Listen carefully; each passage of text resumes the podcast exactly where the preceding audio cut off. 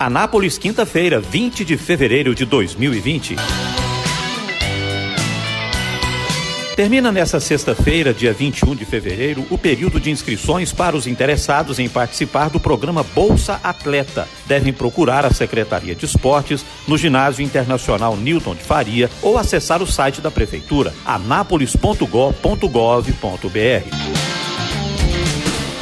Prefeito Roberto Naves concedeu entrevista coletiva à imprensa na manhã desta quinta-feira, dia 20, para informar sobre o que ficou encaminhado na reunião de negociação com os professores no dia anterior. Ele resumiu o histórico contábil da prefeitura nos últimos três anos e elencou benefícios pecuniários que foram destinados aos professores e outros servidores. E revelou que sua equipe da área financeira apontou simulações de eventuais números máximos para a reposição salarial dos professores em duas opções A primeira, 7% de uma só vez a partir de março. A segunda, 10% divididos em 10 parcelas de 1% ao mês de março a dezembro. O Sindicato dos Professores agendou para a tarde do dia 27 de fevereiro a assembleia para analisar a proposta de reposição salarial da prefeitura.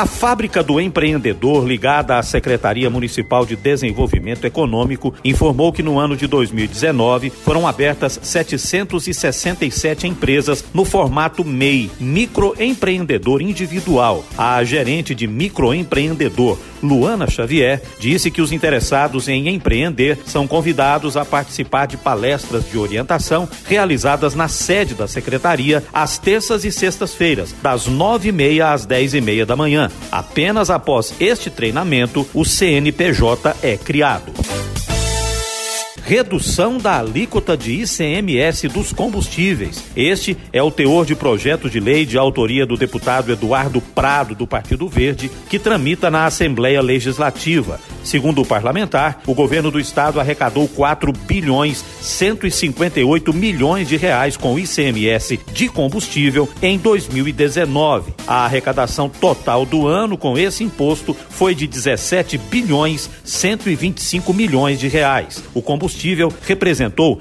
24,28% desse valor. Segundo ele, zerar o ICMS dos combustíveis é algo inviável, mas vê como plausível a redução do imposto.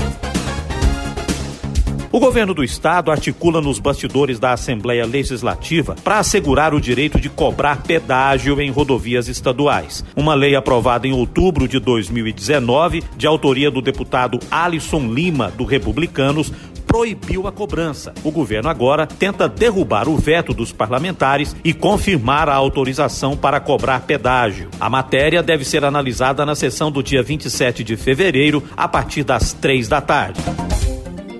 Já está publicada a lista de projetos selecionados e habilitados ao Fundo Municipal de Cultura. Nesta edição, segundo a Secretaria de Cultura de Anápolis, foram habilitados 81 projetos para participar do programa. O objetivo é investir 750 mil reais. O prazo para recursos termina no dia 28 de fevereiro.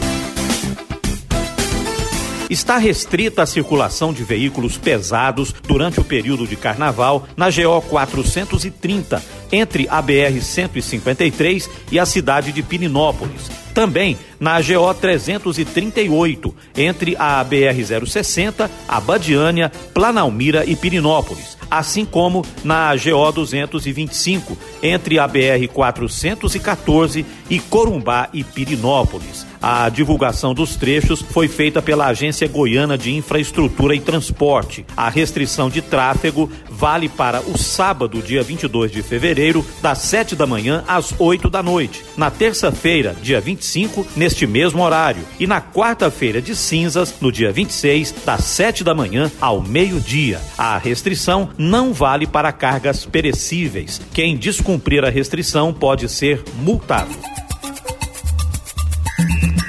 O torcedor contribuinte já pode trocar ingressos nas unidades do Rápido para o jogo entre Anápolis e Atlético, marcado para domingo, dia 23, às 16 horas, no estádio Jonas Duarte, pelo Campeonato Goiano de Futebol. A troca pode ser feita nas unidades do Rápido, Ana Shopping, Jaiara e Jundiaí e também na Prefeitura, na unidade do 156.